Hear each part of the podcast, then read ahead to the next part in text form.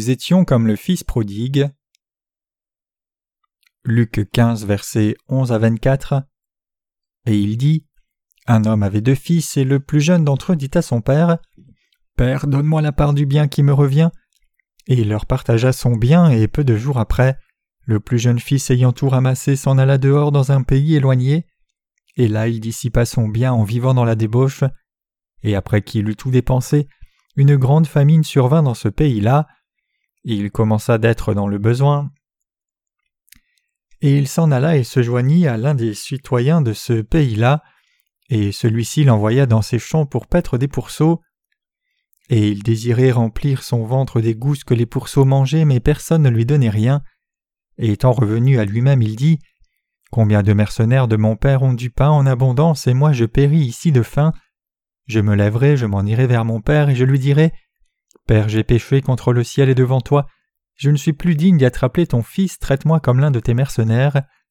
Et se levant, il vint vers son père.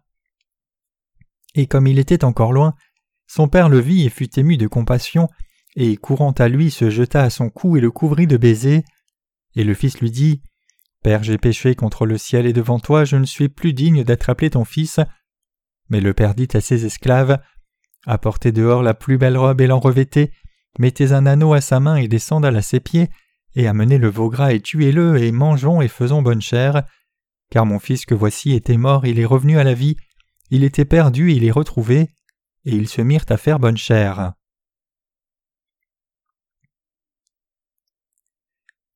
Étions-nous des fils prodigues spirituellement? Je suis certain que tout le monde dans l'Église de Dieu est plutôt familier avec le passage sur le fils prodigue et l'a entendu au moins une fois ou deux. Bien que nous soyons tous familiers avec ce passage, aujourd'hui en cet instant je voudrais donner un peu plus de pensée sur ce que Dieu nous dit dans sa parole et quel genre de grâce il nous a démontré. Lisons Luc 15 versets 11 à 12 ensemble, et il dit Un homme avait deux fils et le plus jeune d'entre eux dit à son père Père, donne-moi la part du bien qui me revient, et il leur partagea son bien. Ici, le second fils a demandé à son père de lui donner sa part d'héritage. Réfléchissez à cela un moment. Quelles sont les choses que tous les humains désirent comme leur part de droit? D'abord, nous pouvons lister les possessions matérielles. Tout le monde a sa propre part de possessions matérielles à avoir. Deuxièmement, les gens ont besoin de célébrité et d'ambition. C'est ce à quoi les humains pensent tous en termes de ce que tout le monde devrait avoir. En d'autres termes, tout le monde pense que des choses comme la richesse, la célébrité et l'ambition sont absolument indispensables pour soi. Bien sûr, il y a beaucoup d'autres choses dont les gens ont besoin, mais pour la plupart des gens, la toute première chose qu'ils veulent, c'est la richesse. De plus, quand ils deviennent riches, la chose suivante qu'ils veulent, c'est la célébrité. Tout le monde veut être loué dans un domaine de son choix, tout le monde désire avoir tout ce qu'il aime et veut. Ces désirs sont universels à tout être humain, il n'y a pas d'exception à cela, tout le monde est pareil. Le second fils du passage des Écritures d'aujourd'hui avait aussi le même désir. Ayant fixé ses pensées sur le partage habituel que chacun devrait avoir, il a dit à son père Donne-moi ma part de bien qui me revient, je la prendrai et vivrai indépendamment à partir de maintenant, donne-moi ma part d'héritage. Ce père lui a alors donné sa part d'héritage comme il le souhaitait. Mais qu'est-il arrivé à ce second fils quand il est sorti dans le monde avec son héritage? Lisons Luc 15, verset 13. Et peu de jours après, le plus jeune fils ayant tout ramassé, s'en alla dehors dans un pays éloigné, et là il dissipa son bien en vivant dans la débauche. Comme le dit le passage ici, le second fils a pris toutes ses possessions, est parti loin et a fini par tout gaspiller. Le Père dans le passage des Écritures d'aujourd'hui représente Dieu le Père. Comme vous pouvez vous y attendre, le second fils ne désigne pas moins que vous et moi. Que signifie ce passage alors? L'homme vivait à l'origine dans un paradis nommé le Jardin d'Éden. Cependant, quand Dieu nous a créés, nous humains, il nous a donné un libre arbitre.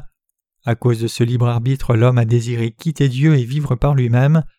Satan est alors venu et l'a tenté en lui disant Si tu manges de la connaissance du bien et du mal, toi aussi tu seras comme Dieu.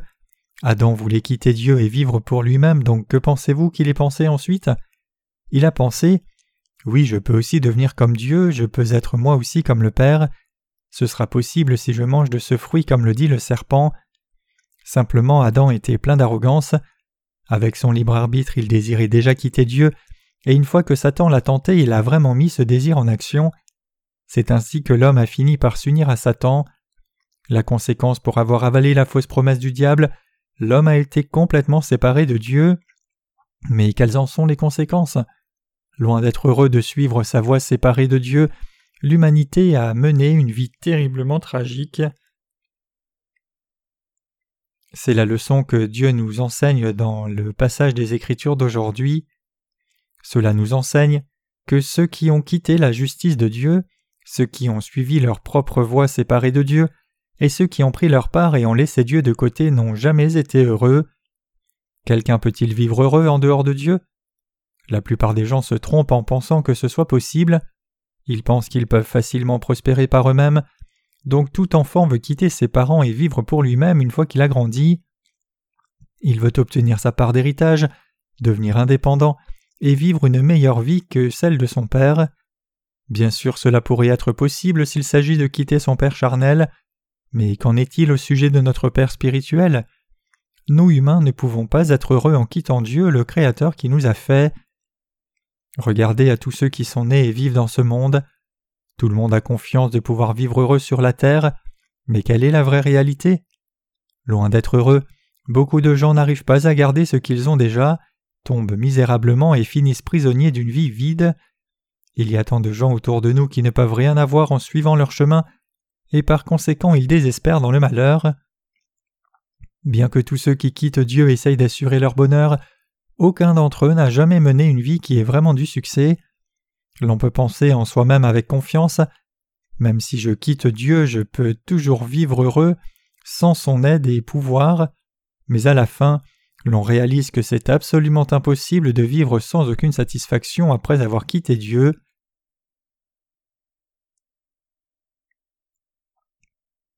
Depuis la fondation de cette planète Terre, il n'y a eu personne qui ait jamais quitté la justice de Dieu et ait quand même vécu une vie heureuse. Nous pouvons saisir ce fait encore plus clairement si nous enquêtons dans la vie des grands sages et philosophes du passé. Aucun d'eux n'a mené une vie vraiment satisfaisante. Peu importe combien un sage peut avoir eu l'air grand, aucun d'eux n'a pu dire avec une pleine confiance qu'il a vécu avec 100% de satisfaction. Mes chers croyants, le cœur de tout le monde désire vraiment le bonheur, tous cherchent à mener une vie droite et vertueuse, à être vraiment heureux et honnête et à garder ce bonheur pour toujours. Mais quelle est la réalité? Loin de vivre le genre de vie qu'ils veulent vivre, ils finissent par tomber dans le malheur. Plutôt que de mener la vie qu'ils veulent vivre, ils tombent dans l'échec et le désespoir qu'ils ne veulent pas. C'est le malheur de ceux qui ont quitté Dieu. Ne disons-nous pas que nous sommes malheureux quand nous sommes dans des circonstances indésirables? Si l'on se trouve dans des circonstances que l'on a désirées, alors cela ne se décrit pas comme du malheur. Il y a une histoire qui illustre comment ceux qui ont quitté Dieu ne peuvent jamais être heureux. Permettez-moi de prendre un moment pour vous raconter cette histoire. Dans la mythologie grecque, le sphinx était assis hors de Thèbes et posait une énigme à tous les voyageurs qui passaient par là. Qu'est-ce qui marche à quatre pattes le matin, deux pattes à midi et trois pattes le soir? Aucun voyageur ne pouvait donner la bonne réponse. Mais Oedipe était assez intelligent pour résoudre l'énigme en disant La réponse c'est l'homme. L'homme rampe à quatre pattes quand il est bébé, marche sur deux jambes quand il a grandi, puis marche avec une canne quand il est vieux, donc la réponse c'est l'homme. Savez-vous quelle est la vraie morale de cette histoire? C'est que l'homme n'a pas tellement de temps pour rester sur ses deux jambes. La jeunesse de l'homme, en d'autres termes, ne peut pas être conservée pour toujours. Un proverbe en Corée dit que le plaisir suit la douleur. Une fois que quelqu'un traverse une difficulté, le bonheur et la satisfaction vont certainement suivre. Quel est alors le bonheur et la satisfaction que nous allons trouver à la fin de notre route après avoir traversé tant de difficultés sur la terre? Nous allons rencontrer Dieu face à face. Le but de tant de souffrances que nous traversons sur la terre n'est autre que de rencontrer Dieu le Père. Ainsi ceux qui rencontrent Dieu peuvent réaliser la vraie nature de la vie humaine et son but. Cependant ceux qui n'ont pas rencontré Dieu ne réalisent toujours pas pourquoi ils sont si malheureux. Le passage des Écritures pose la question fondamentale suivante. Que pouvons-nous avoir quand toutes nos possessions disparaîtront?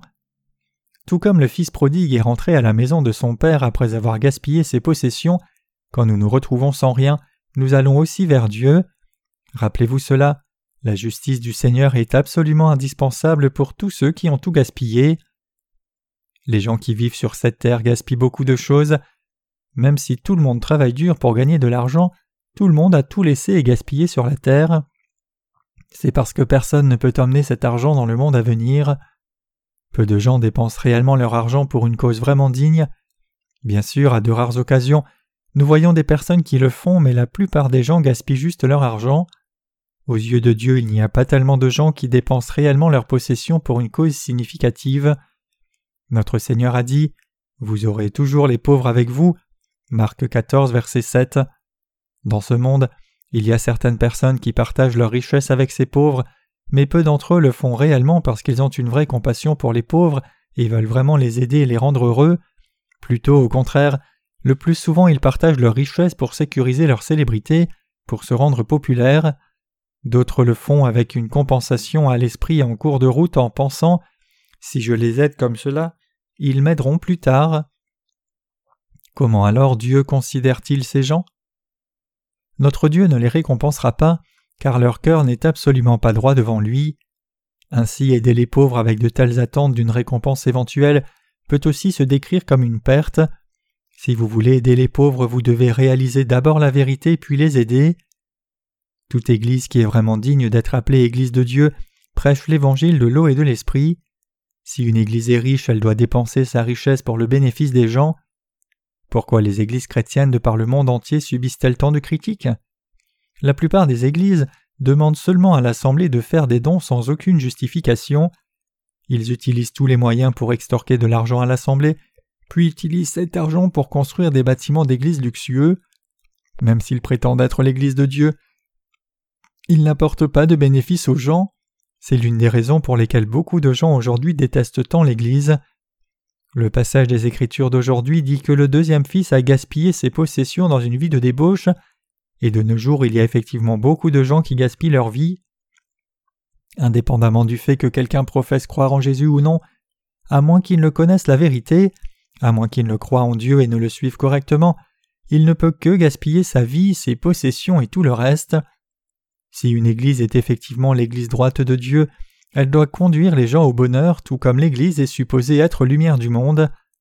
Mais la plupart des Églises échouent sur ce point. Bien sûr, toutes les Églises de la terre ne sont pas comme cela, mais la question c'est qu'il y a beaucoup d'Églises qui ne sont pas droites.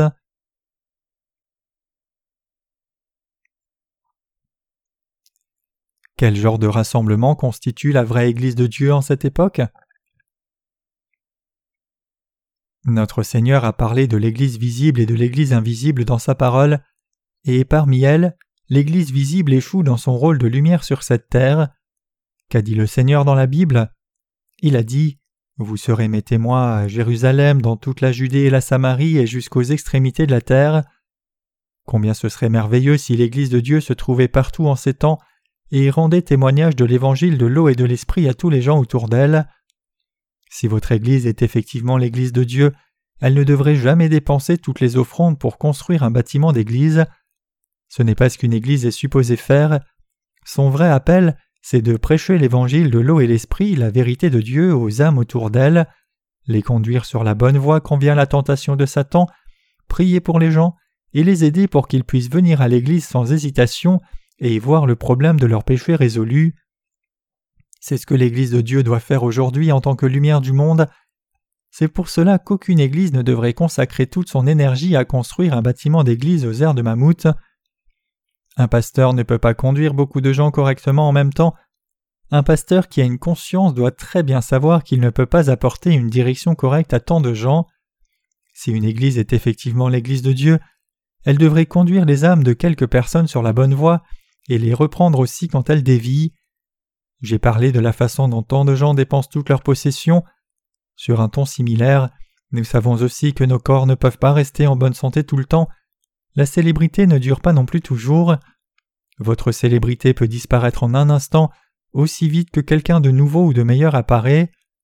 Peu importe quelle grande contribution vous pouvez avoir apportée dans votre domaine, si quelqu'un arrive avec une théorie nouvelle et meilleure, votre célébrité va disparaître soudainement comme une bulle qui éclate.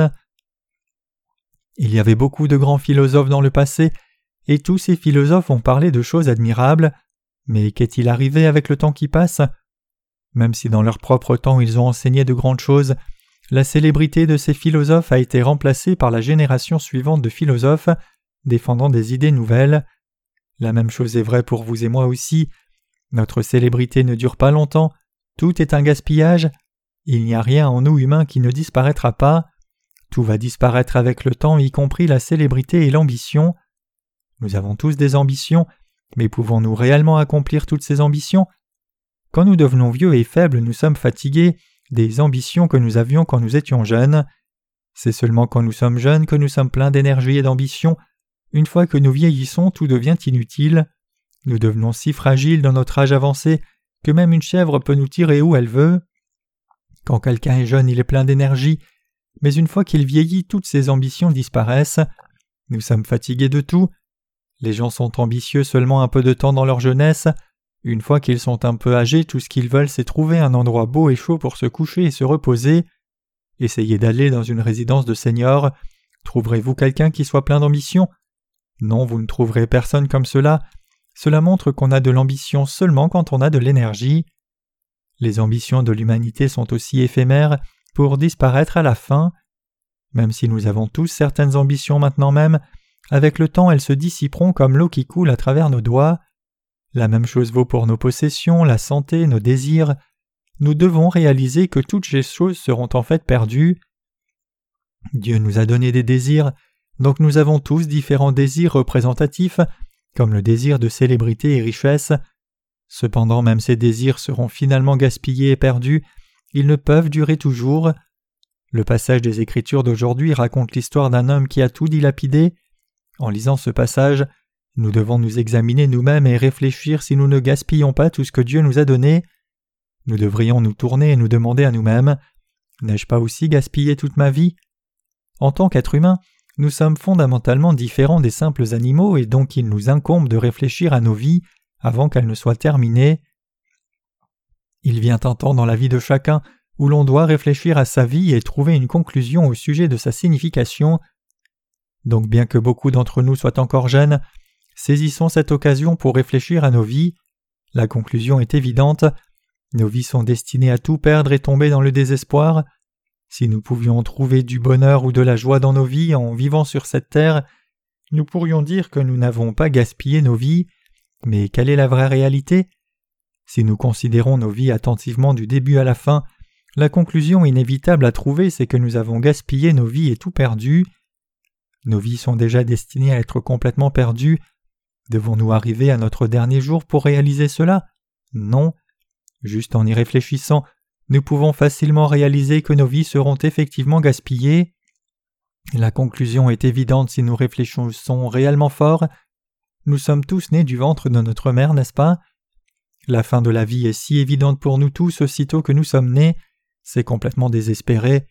Une fois nés, nous grandissons, nourris du lait de notre mère, allons à la maternelle, l'école élémentaire, l'école primaire, le collège, le lycée, et une grande école pour obtenir un doctorat.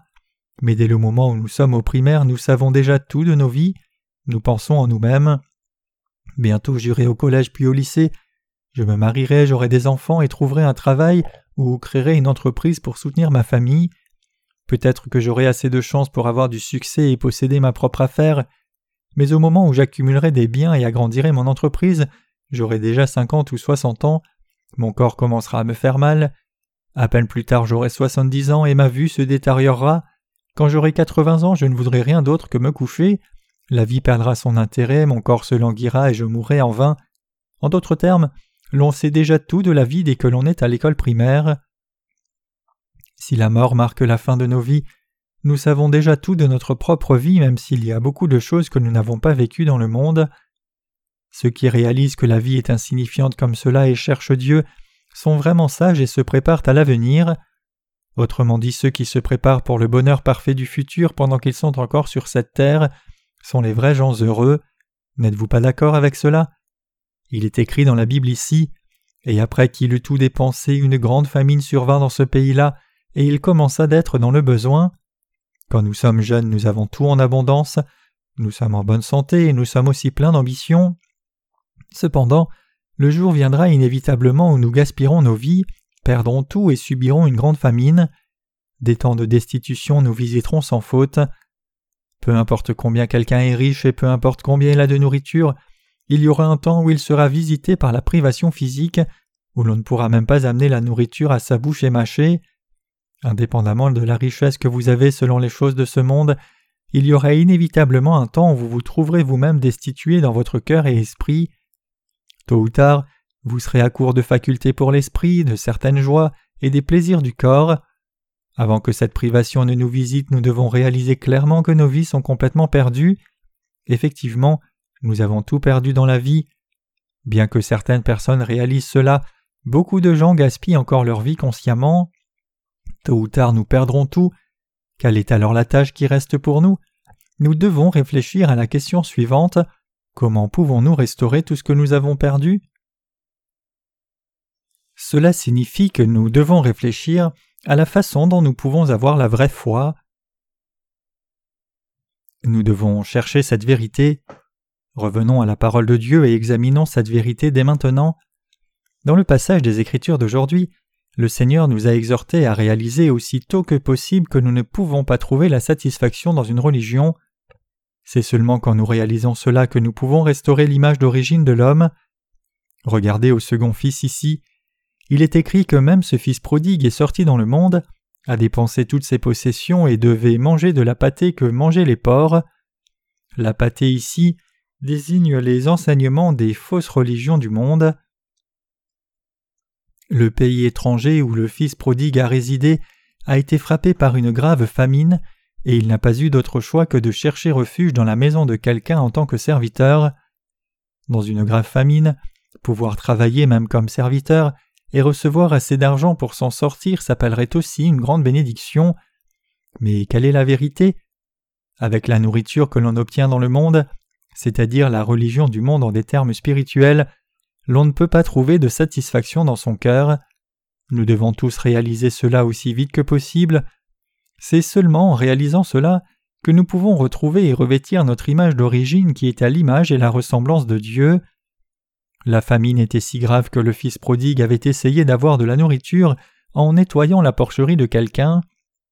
Mais le propriétaire était si avare qu'il ne lui a pas donné de nourriture correcte, mais au lieu de cela l'a fait travailler à mort. Donc le fils prodigue a mis sa fierté de côté et a même mangé la pâtée que mangeaient les porcs. Il avait si faim qu'il voulait manger même la boue des porcs. Mais un jour il a été attrapé par le propriétaire alors qu'il mangeait la pâtée. Il est écrit dans la Bible Il désirait remplir son ventre des gousses que les pourceaux mangeaient et personne ne lui donnait rien. Il avait si peu à manger qu'il n'avait d'autre choix que de manger les gousses que les porcs mangeaient. Que signifie tout cela? Cela signifie qu'ayant tout perdu, le fils prodigue arrivait maintenant au déclin de sa vie. Même s'il était jeune, sa vie était déjà proche de la fin. Ayant ainsi tout perdu, il a commencé à penser à son père et à sa maison. Donc il est écrit Combien de mercenaires de mon père ont du pain en abondance et moi je péris ici de faim Je me lèverai, je m'en irai vers mon père et je lui dirai Père, j'ai péché contre le ciel et devant toi, je ne suis plus digne d'être appelé ton fils.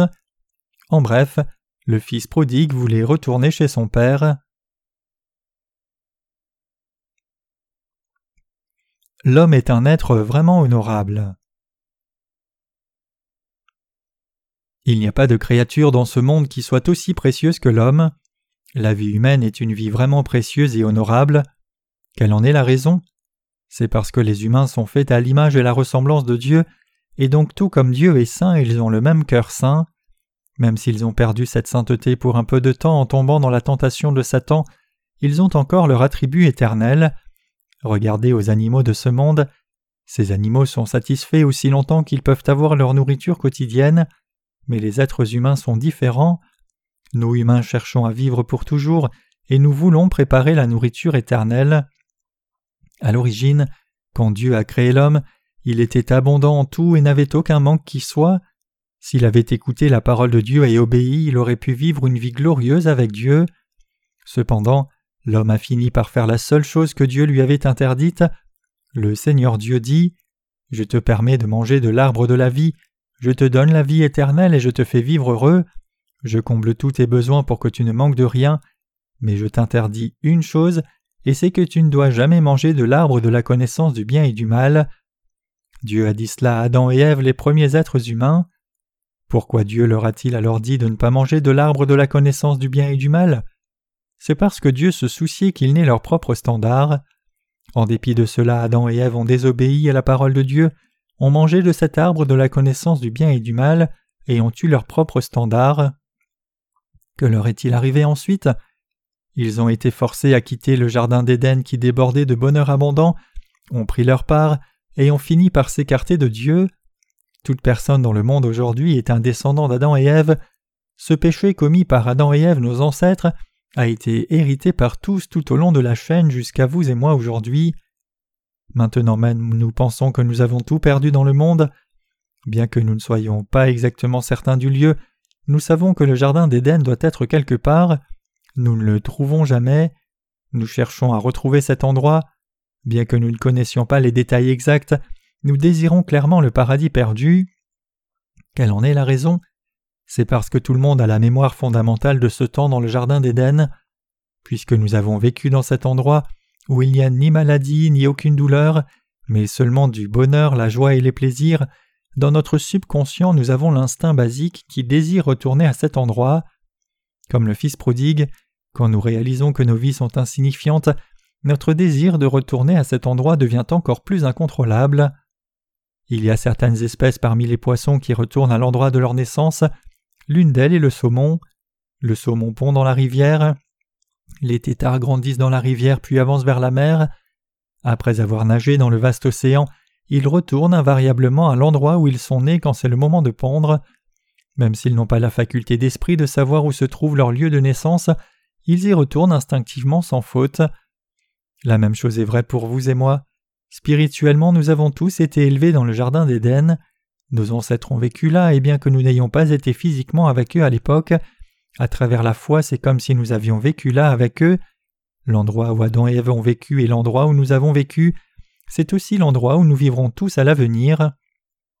Le fils prodigue est sorti dans le monde et a tout gaspillé. Sa maison lui manquait tellement ensuite que c'est devenu insupportable pour lui. Il pensa en lui-même mon père a tant de serviteurs et tellement de nourriture, et je meurs de faim ici. Il n'est pas trop tard, je vais me repentir et retourner vers mon père. Tout comme ce fils prodigue, nous avons aussi tout gaspillé dans nos vies. Quand vous perdez tout et réalisez qui vous êtes vraiment, quand vous reconnaissez la substance réelle de votre vie, votre cœur désire finalement retourner à l'endroit que vous avez quitté et vous pouvez prendre cette décision. L'automne est quasiment passé et l'hiver arrive. Comme l'automne est en train de passer, que ressentons-nous? Que ressentons-nous quand nous voyons le ciel pluvieux d'automne? Ne nous sentons-nous pas seuls? À chaque fois que les feuilles tombent des arbres une à une, nous ressentons la vanité de la vie, réalisant que nous aussi tomberons inévitablement comme elle. Nous ressentons un tel vide précisément parce que nous nous connaissons nous-mêmes, parce que nous savons que la mort est inévitable pour nous tous. Bien que les feuilles qui changent de couleur soient belles, qu'y a-t-il réellement derrière cette beauté? Les couleurs qui changent sont la preuve du fait que les feuilles sont sur le point de voir leur vie s'éteindre. C'est très beau quand on l'exprime dans la littérature, mais quand on regarde la vie, c'est une fin insignifiante. Vous avez peut-être lu la dernière feuille de O. Henry. Nous voyons que la protagoniste de cette nouvelle mourait de maladie et qu'elle a identifié sa vie à des feuilles qui tombent. Ainsi, quand nous regardons une forme de vie qui meurt, nous nous rappelons notre propre mort inévitable. C'est mes chers croyants ainsi que la vie humaine est vide. Donc en tant que ceux qui mènent une vie insignifiante dans la chair, vous et moi devons retourner vers Dieu, nous devons nous préparer à revenir à lui. Le roi Salomon a fait tout ce qu'il voulait. Personne n'a probablement vécu avec plus de prospérité que Salomon dans l'histoire humaine, comme il est écrit. J'ai recherché en mon cœur de traiter ma chair avec du vin, tout en conduisant mon cœur par la sagesse, et de saisir la folie jusqu'à ce que je visse quel serait, pour les fils des hommes, ce bien qu'ils feraient sous les cieux tous les jours de leur vie. J'ai fait de grandes choses, je me suis bâti des maisons, je me suis planté des vignes, je me suis fait des jardins et des parcs, et j'y ai planté des arbres à fruits de toute espèce. Je me suis fait des réservoirs d'eau pour en arroser la forêt où poussent les arbres. J'ai acquis des serviteurs et des servantes, et j'en ai eu qui sont nés dans ma maison. J'ai eu aussi des troupeaux de gros et de menus bétail en grand nombre plus que tous ceux qui ont été avant moi à Jérusalem. Je me suis aussi amassé de l'argent et de l'or, et les trésors des rois et des provinces. Je me suis procuré des chanteurs et des chanteuses et les délices des fils des hommes, une femme et des concubines. Ecclésiaste 2, versets 3 à 8. Mais quelle conclusion Salomon a-t-il trouvé à la fin de sa vie? Il a confessé avec lamentation Et je me suis tourné vers toutes les œuvres que mes mains avaient faites et vers tout le travail dont je m'étais travaillé pour les faire. Et voici, tout était vanité et poursuite du vent, et il n'y avait aucun profit sous le soleil. Ecclésiaste 2, verset 11.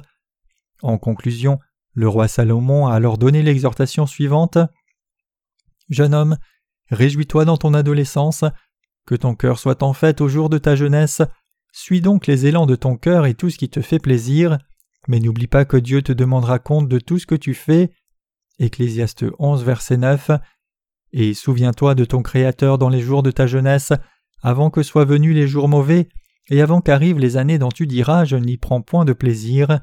Ecclésiaste 12, verset 1. Comme ces passages nous y exhortent, nous devons réaliser en quoi consiste la vie et revenir à Dieu pendant que nous sommes encore jeunes, pensant que nous avons encore de la faculté d'esprit, et avant d'être complètement conformés par le monde et rendus complètement démunis. C'est la vérité. Nous devons tous réaliser qui nous sommes et trouver le Seigneur.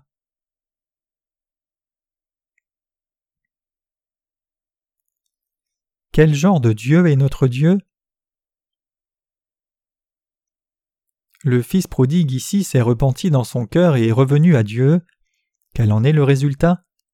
Il est écrit Et se levant, il vint vers son père, et comme il était encore loin, son père le vit et fut ému de compassion, et courant à lui se jeta à son cou et le couvrit de baisers. Comme vous pouvez le voir ici, tout ce que le fils prodigue a fait s'est changé dans son cœur. Ayant mené une vie de gaspillage dans ce monde et perdu toutes ses possessions, tout ce qu'il avait, c'était le désir de son cœur de revenir à Dieu, et il n'avait plus de face devant son Père. Mais comment ce Père a-t-il accueilli le Fils? Même si le Fils est rentré en haillon juste tel qu'il était quand il survivait avec la pâtée des porcs, le Père a eu compassion de lui, a couru vers lui, l'a embrassé et couvert de baisers. Le Père attendait son Fils qui était parti jour et nuit. Ce jour-là aussi, il avait laissé toutes les portes de la maison ouvertes allumez la lumière et attendez le Fils qui était parti. Le soleil se couche, mais mon fils n'est pas encore rentré aujourd'hui. Je me demande s'il a de quoi manger. Il devrait déjà ne plus rien lui rester de ses possessions maintenant et il devrait revenir. Il devrait revenir dès que possible. Alors pourquoi n'est-il pas encore là? Mon fils, comment ne comprends-tu pas mon cœur? Cependant le père commença à voir quelque chose. Au loin il vit quelque chose de sombre et aussitôt qu'il l'a vu il a reconnu que c'était son fils. Même si le fils était encore loin, il a couru vers lui, l'a pris dans ses bras et l'a couvert de baisers. Quand vous rencontrez quelqu'un qui vous a manqué pendant longtemps, vous jetez les bonnes manières par la fenêtre. Vous seriez débordant de joie de le voir. Le fils prodigue a incliné son cœur dans la honte. Qu'est-ce qui t'a pris si longtemps? Tu as dû tellement souffrir. Ce père embrassait son fils et le couvrait de baisers. Comment le père pouvait-il faire cela s'il n'avait pas un amour authentique pour son fils? Le Père a pu l'accueillir avec tant de joie comme cela parce qu'il l'aimait tant et avait attendu son retour. Mes chers croyants, même si nous avons trop honte pour revenir à Dieu et n'avons rien, nous sommes quand même à la ressemblance et à l'image de Dieu. Strictement, cela signifie que nous sommes tous fils et filles de Dieu. Même si nous n'avons pas de possession, nous devons au moins nous repentir dans nos cœurs et revenir à Dieu. Alors loin de nous faire des reproches, Dieu aura compassion et miséricorde de nous et prendra complètement soin de nous. Mais beaucoup de gens ne pensent pas de la sorte même en ce jour, ils disent J'ai commis trop de péchés pour revenir à Dieu, j'ai fumé et bu et donc je ne peux pas revenir à Dieu. Mais la vérité est différente. Aussi longtemps que nous tournons nos cœurs vers Dieu, nous pouvons tous revenir à lui à tout moment. La pâtée des porcs que le Fils prodigue mangeait désigne les enseignements des religions du monde. Elles sont sans valeur comme la nourriture, elles ne peuvent pas remplir l'estomac. Nous devons saisir clairement que les religions de ce monde sont complètement indignes tout comme ces pâtés. Réfléchissez-y. Qu'est-ce que quelqu'un a obtenu à travers la religion? Tout ce que l'on obtient dans la religion, ce sont des propres sentiments, émotions et vertus. Le cœur de cet enseignement est juste de mener une vie vertueuse, bonne et droite, c'est tout ce que procure la religion. Mais pouvons-nous réellement vivre si vertueusement selon ces enseignements religieux? Fondamentalement, le cœur de tout le monde est rempli d'un tas de péchés qui ont été hérités. Le cœur de tout le monde a la plaie des désirs envieux. meurtrier, adultère et de convoitise. Plus quelqu'un vit longtemps dans le monde, plus ses désirs sont exposés. Donc notre semence est telle que nous ne pouvons pas vivre vertueusement, peu importe combien on nous enseigne à le faire à travers une religion. Bien sûr, quand nous étions jeunes, nous voulions tous vivre vertueusement. Quand nous étions à l'école élémentaire, nous avons essayé de vivre comme les enseignants le disaient. Mais que s'est-il réellement passé? Même quand nous étions si jeunes, nous avions toujours le désir de posséder quelque chose, d'acheter, de manger des biscuits. C'est juste que nous étions trop jeunes pour exprimer ces désirs. Qu'arrive-t-il quand quelqu'un grandit? Au moment où il est diplômé du collège et va au lycée, tout ce qui est dans son cœur est pleinement exposé. Qu'est-ce que cela signifie? Cela signifie que les humains sont fondamentalement une bande de malfaiteurs qui ne peuvent que commettre de mauvais actes. En dépit de cela, les religions du monde continuent d'exhiber les vertus de l'humanité en disant Les humains sont bons par nature, donc que vos actes soient bons, vivez une vie vertueuse, vous deviendrez alors un Bouddha, vous deviendrez un Dieu, vous serez béni si vous vivez vertueusement, mais il est absolument impossible à un être humain de vivre vertueusement. Nous avons tous appris l'éthique et la morale quand nous étions à l'école, n'est-ce pas? Tout ce qui est enseigné dans une telle formation morale est correct, ces enseignements de morale ont été développés davantage par la religion. Peu importe quelle religion vous regardez, si vous regardez en profondeur et analysez attentivement, vous verrez que toute religion nous enseigne juste à mener une vie vertueuse et bonne. Cependant, même si nous apprenons ces leçons morales, qu'arrive-t-il une fois que nous sommes hors de l'école et vivons dans la société? Vivons-nous réellement vertueusement comme nous l'avons appris à l'école? Tout le monde est enseigné à ne pas être envieux, ne pas voler, ne pas tuer, ne pas commettre d'adultère et ne pas avoir de pensées envieuses. Mais tout le monde demeure-t-il réellement dans ces directives? Non, ce n'est pas le cas. Bien sûr, nous faisons de bonnes œuvres de temps en temps, mais strictement ces bonnes œuvres sont aussi faites pour nous-mêmes. En d'autres termes, les gens se sacrifient eux-mêmes non parce que c'est la bonne chose à faire, mais parce qu'ils pensent que c'est dans leur propre intérêt. Il est vrai qu'il y a quelques personnes dans ce monde qui font des actes vertueux, mais il n'y a personne qui soit vertueux. Toute religion expose sans cesse la bonté de l'humanité, même si c'est complètement intenable. Les religions du monde disent à tout le monde de vivre vertueusement parce qu'ils cherchent à couvrir leur méchanceté. C'est parce que personne ne peut vivre vertueusement qu'ils continuent d'enseigner à tous la vie vertueuse. Le moyen de trouver Dieu ne se trouve pas dans ces religions. Seule la vraie parole du Seigneur peut nous amener vers Dieu. Aucune religion ne peut le faire. Beaucoup de chrétiens mènent une vie religieuse plutôt qu'une vie de foi, et certains prétendent qu'ils ont reçu la capacité de parler en langue en priant. Mais est-ce une bonne chose? Non, c'est comme un sorcier qui lévite en faisant de la sorcellerie. L'on doit être rationnel comme chaque être humain est supposé l'être. En d'autres termes, l'on devrait dire des choses sensées, penser clairement, et avoir la connaissance correcte de ce que l'on devrait savoir. Il n'y a rien qui ne se trouve pas dans la Bible, en d'autres termes, la parole de Dieu nous enseigne tout ce qui nous est bénéfique, y compris la philosophie de vie correcte. Puisque Dieu nous a fait, il a parlé dans la Bible de tout ce que nous devons savoir. Donc si quelqu'un lit cette parole, il peut aller au ciel, mais si quelqu'un essaye de faire de bonnes œuvres par lui-même plutôt que de suivre la parole, il ne peut pas éviter d'être jeté en enfer. Mes chers croyants, vous devez réaliser que la religion est inutile, vous devez aussi réaliser que vous ne pouvez pas trouver de satisfaction dans une religion. La Bible dit L'homme ne vivra pas de pain seulement, mais de toute parole qui sort de la bouche de Dieu. Tout comme le dit ce passage, personne ne peut vivre par le pain de la chair seule. Puisque l'homme est une créature spirituelle, il ne peut qu'avoir des croyances religieuses, mais ces croyances religieuses doivent être remplacées par la foi dans la vérité en Dieu et non chargées de superstition. Rappelez-vous-en clairement, vous ne pouvez jamais trouver de satisfaction dans une religion. Vous et moi devons réaliser clairement que nous ne pouvons pas aller dans le royaume des cieux à travers une religion. Si vous avez maintenant réalisé l'imperfection de la religion, vous devez revenir à Dieu. Vous devez déposer tous vos péchés sur le Seigneur exactement tel quel, demander la miséricorde de Dieu et retrouver les bénédictions dont l'humanité jouissait au commencement. Quand vous revenez à Dieu, n'essayez pas de vous régler ou vous améliorer vous-même, mais allez à lui exactement tel que vous êtes réellement. Rencontrez un vrai dirigeant dans cette bonne attitude. Si vous voulez recevoir la rémission des péchés dans votre cœur et si vous voulez entrer dans le royaume de Dieu, il vous est absolument indispensable de recevoir l'aide d'un sacrificateur c'est-à-dire un serviteur de Dieu, tout comme la Bible dit. Le sacrificateur fera l'expiation pour son péché qu'il a commis et lui sera pardonné. Lévitique 4, 35. Sans le sacrificateur spirituel, c'est-à-dire si vous ne vous confiez pas à vos dirigeants spirituels qui ont la justice de Dieu, vous ne pouvez pas recevoir la rémission des péchés. Vous devez réaliser et croire qu'il y a de tels sacrificateurs sur la terre. Comme Dieu est invisible, Dieu a placé ces gens de foi dans ce monde pour que vous les voyiez. C'est à travers ces sacrificateurs que Dieu a préparé, à travers les gens qui enseignent correctement et dirigent correctement, que nous pouvons réellement rencontrer Dieu. Mes chers croyants, lorsque vous vous approchez de Dieu, assurez-vous de vous approcher de lui exactement tel que vous êtes. Comme ce Dieu est plein d'amour, il vous rencontrera sans faute, il vous rendra votre gloire d'origine parfaitement. Regardez à ce que la parole de Dieu dit dans le passage des Écritures d'aujourd'hui.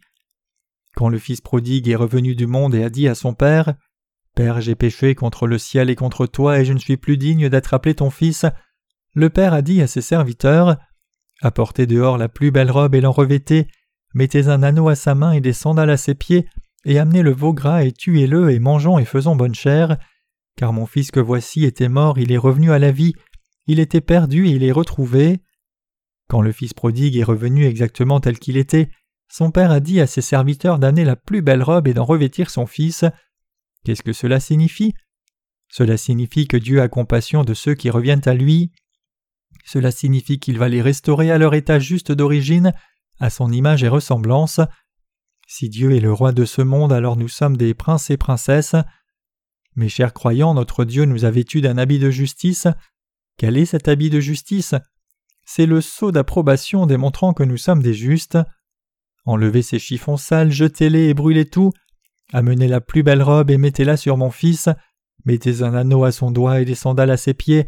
Ainsi, Dieu nous a restaurés comme ses fils et filles chéris. Quand nous sommes nés comme descendants d'Adam, nous sommes nés pécheurs. Mais maintenant que nous avons reçu la rémission des péchés, nous sommes revenus à Jésus et sommes devenus des justes. En d'autres termes, puisque nous avons réalisé et cru que Jésus-Christ a enlevé tous nos péchés exactement comme le dit la Bible, Dieu nous a restaurés pour être justes à nouveau. Même si nous étions des pécheurs insuffisants auparavant, maintenant nous sommes des justes qui connaissons et croyons en Jésus-Christ. Cela signifie que même si nous avons nous-mêmes des manques, Dieu a expié toutes nos insuffisances. C'est effectivement un mystère de saisir cette vérité et d'y croire. Dans le monde, c'est souvent décrit comme le fait de trouver la voie, Comment les êtres humains peuvent-ils s'approcher de Dieu et devenir justes? C'est possible en réalisant la parole de Dieu et connaissant la vérité, et c'est le chemin mystérieux vers le royaume de Dieu. La Bible dit Et la vie éternelle, c'est qu'ils te connaissent, toi le seul vrai Dieu et Jésus-Christ que tu as envoyé. Jean 17, verset 3. Mes chers croyants, il nous était effectivement impossible d'échapper aux religions du monde. Nous avons tous gaspillé en sombrant dans la religion, et nous étions aussi destinés à être détruits. Mais Dieu est si rempli d'amour que même pour des gens comme nous, qui avions tout perdu et étions condamnés, il a décidé de nous revêtir du vêtement de justice. Dieu a donné toutes ces bénédictions précieuses que seuls les justes peuvent recevoir. Les mots ne peuvent exprimer combien je suis reconnaissant. Notre Seigneur nous a revêtus du vêtement de justice et nous a restaurés en tant que ses enfants. Si nous croyons réellement la parole de Dieu et revenons à lui exactement tel que nous sommes, Dieu nous acceptera tels que nous sommes, en dépit de toutes nos insuffisances. Il résoudra aussi tous les problèmes auxquels nous faisons face. Nous devons réaliser clairement ici que lorsque nous revenons à Dieu, il ne résoudra pas seulement nos problèmes actuels, mais il nous bénira aussi dans la restauration de la foi pour jouir de tout en tant que fils et filles du roi. Tout comme Dieu a béni le Fils prodigue, il nous a aussi bénis. Ne nous a-t-il pas vêtus de la plus belle robe? N'a-t-il pas mis un anneau sur nous? Ne sommes-nous pas devenus fils et filles de Dieu? Nous avons effectivement mis le vêtement de justice, sommes devenus fils et filles de Dieu et avons aussi des chaussures. Dieu nous a aussi donné la joie. Le Père, dans le passage des Écritures d'aujourd'hui, a dit Amenez le veau gras et tuez-le et mangeons et faisons bonne chère. Ce passage signifie qu'en croyant en Jésus-Christ, nous sommes arrivés à une vie joyeuse et heureuse. Dieu nous a appelés, vous et moi, pour qu'il jouisse de bonheur et joie avec nous. Mes chers croyants, Maintenant que vous avez reçu la rémission des péchés, il n'y a plus besoin de pleurer. Il y a déjà assez de tristesse et de souffrance en vivant dans ce monde, donc pourquoi viendriez-vous jusque dans l'Église de Dieu juste pour pleurer? Nous sommes tous contents, heureux, réjouis, et pleins d'amour et de joie, vivant une vie gratifiante. Dieu a ouvert la voie de la justice et de la joie pour nous, il nous a tous restaurés pour que nous puissions manger et boire avec lui dans la même fête et nous réjouir ensemble. N'avons-nous pas reçu la rémission des péchés afin de venir à Dieu et vivre heureux avec lui? Si quelqu'un reçoit la rémission des péchés, il goûtera à la vraie joie. Cette joie ne peut pas être comparée à une joie qui s'obtient en accomplissant quelque chose dans ce monde. Cette joie vous fait sourire même dans la souffrance. Une fois que l'on trouve vraiment Jésus-Christ, l'on peut jouir d'une telle joie. Mes chers croyants, Dieu est effectivement notre Dieu, Jésus est notre Sauveur et notre Père, le Saint-Esprit est avec nous maintenant, tout est garanti pour ceux dont Dieu est le Père, tout le bonheur, la grâce, les bénédictions et la gloire de ce monde sont garantis pour eux. Ces gens peuvent-ils être tristes? Si vous faites face à des difficultés en vivant sur cette terre, priez Dieu. Je suis certain que votre problème sera alors résolu par le Seigneur, vous vivrez dans la joie et vous conduirez ainsi beaucoup de gens sur la voie de la justice. N'allons pas dans cet endroit merveilleux juste tout seul, conduisons plutôt autant de gens que possible à la justice de Dieu.